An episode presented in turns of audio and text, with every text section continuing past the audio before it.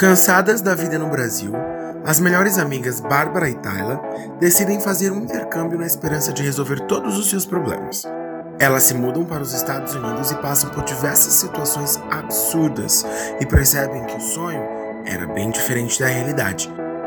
No episódio de hoje, estamos ao som de diários de intercâmbio.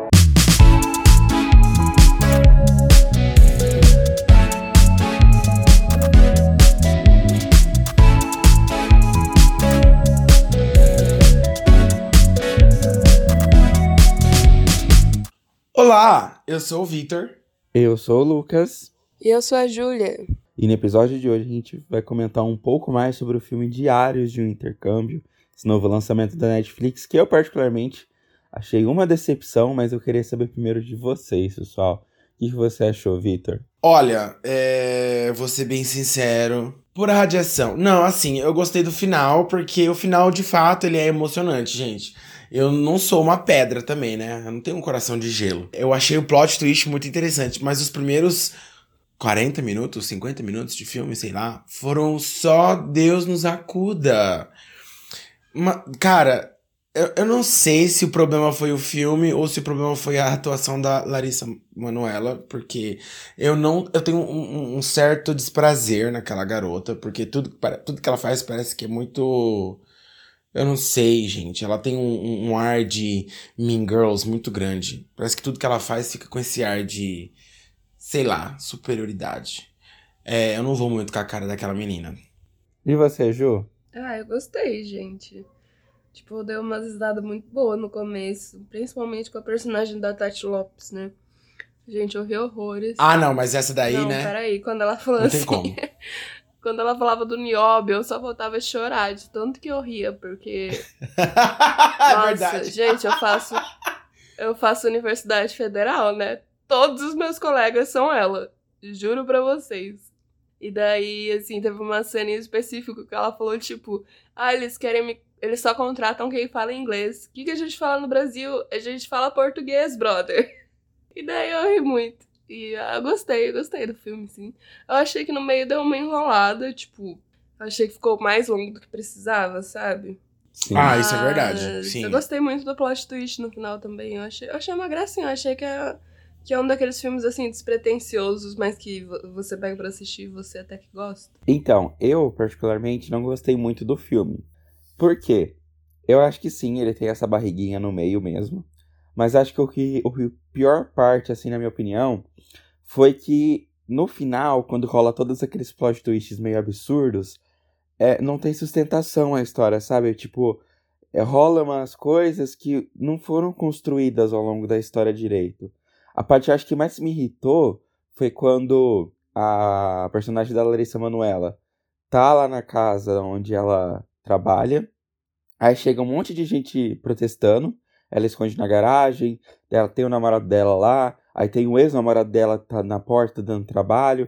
Aí tem a outra lá é, sequestrando a amiga dela.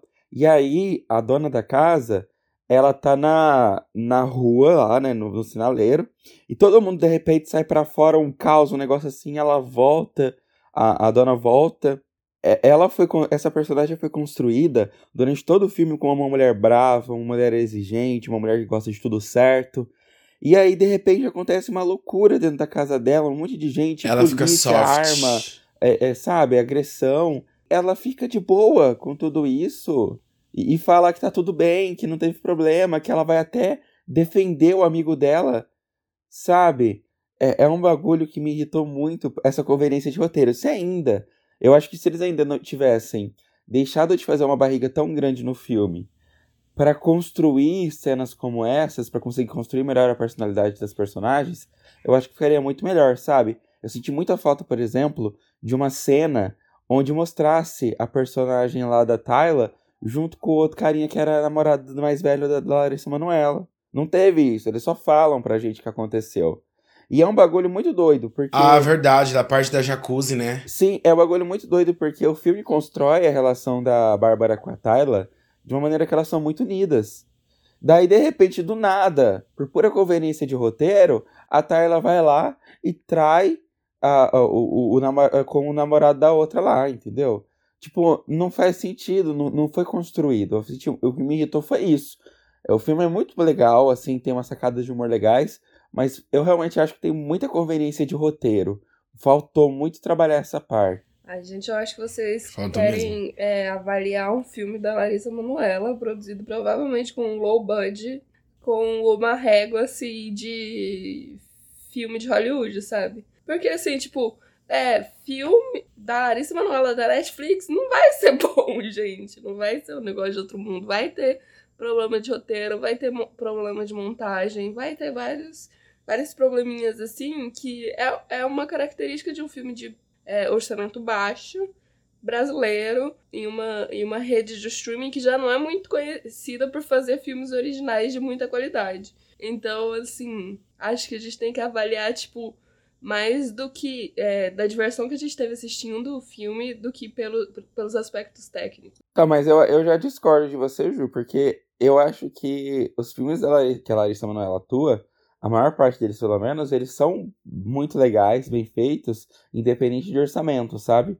E ela já teve um filme dentro da Netflix que é o Modo Avião, que é um filme que, assim, é também despretensioso, é também tinha, também tem essa pegada, mas não tem esses furos de roteiro bizarros que estragam, assim, a experiência, sabe? Então, se eles tivessem deixado de fazer uma, algumas cenas que são desnecessárias pro filme e investido o orçamento para essas cenas que seriam necessárias, seria muito melhor, sabe? Seria muito melhor e teria tornado a experiência do filme muito melhor também. É, o problema eu acho que não é o orçamento do filme em si. O problema do filme é o, o, o roteiro. É, apesar de ter, né, esse, essa pitada de humor, assim, que a gente gosta, uma coisinha meio brasileira, esses furos de roteiro, eles são muito grotescos, na minha opinião. Eu fiquei meio passado também nessa parte. Mas, é, no geral, ele me agradou. De 0 a 5, como que vocês avaliam o filme? 5.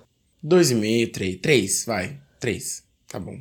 Eu dou duas estrelas. Uma dessas estrelas se chama Tati Lopes. E a outra estrela é o resto. Só. É essa a minha avaliação. Como que fala nióbio em inglês? Nióbio. Nióbio.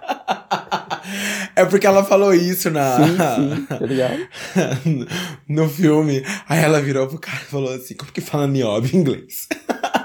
ela chamando o cara. Oi, oi, gostoso, sim, gostoso. Depois ela tava certa, a menina tava mesmo querendo roubar o nióbio do Brasil. Ai, que forte. Ai, tudo bem, o filme arrancou boas risadas minhas também. Gente, mentir, uma mas... coisinha. Vocês já repararam que a Tati Lopes tá em todos os filmes nacionais nos últimos anos? Porque ela é muito boa, cara. Eu não tinha parado para reparar. Ah, isso é verdade. Ela faz todos os filmes, eu fico chocado, velho. Chocado. Ela comentando do, dos animal mortos na casa, ela super assustada.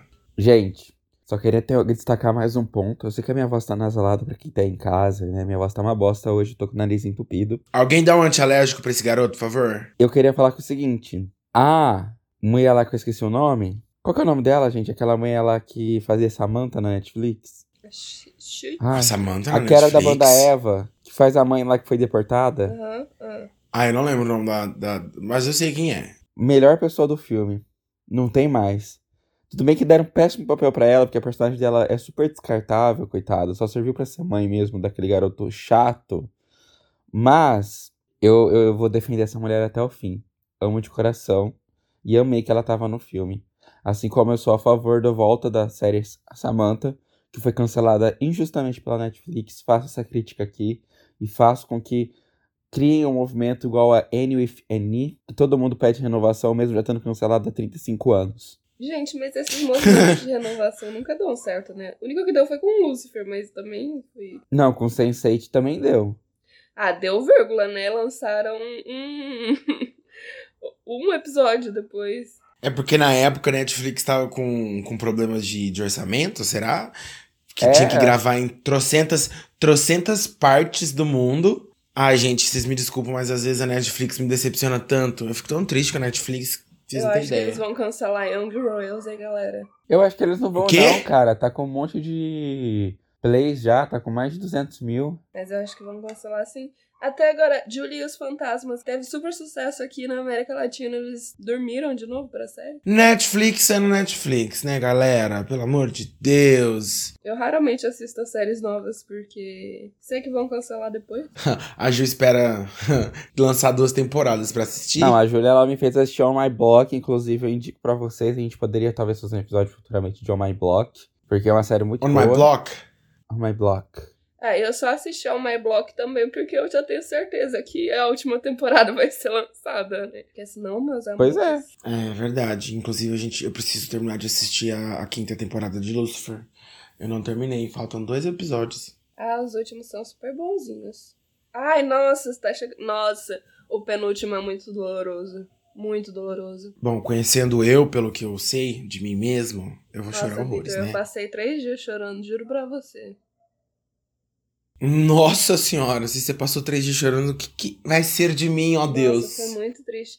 Às vezes eu tô, tô dormindo assim, tô quase dormindo, daí me vem a cena na cabeça e eu começo a chorar de novo. Ficou Nossa, traumatizada. completamente traumatizada, juro pra você. Gente, eu acho que a gente desviou um pouco do assunto do O filme. título. É, só um o pouquinho. Título da- o título do episódio, Diários de Divagação. De divagação.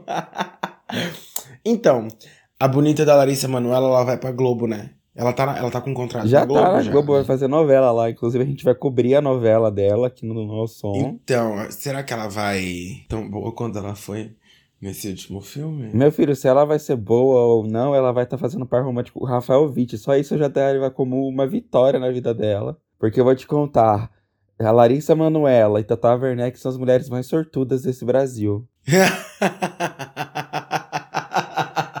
Não, a Tata Werneck, ela é a mais sortuda, né? Não, com só De ter um, certeza. só, só de ter um filho daquele cara lá. Gostaria eu de ter um filho. Não, dele. aquela menina é abençoada, né? A mãe, uma mãe e o pai é bonito e a mãe ainda tem um ótimo senso de humor, pelo amor de Deus. Bom, gente, então é isso. Esse foi o episódio de hoje, que a gente deu uma. Foi um diário de um devaneio aqui também. Sigam a gente em todas as nossas redes sociais. A gente é ao som podcast, né? E é isso. Beijinhos, gente. Amo vocês. Beijinhos, gente. Muito obrigado, até semana que vem. Beijo!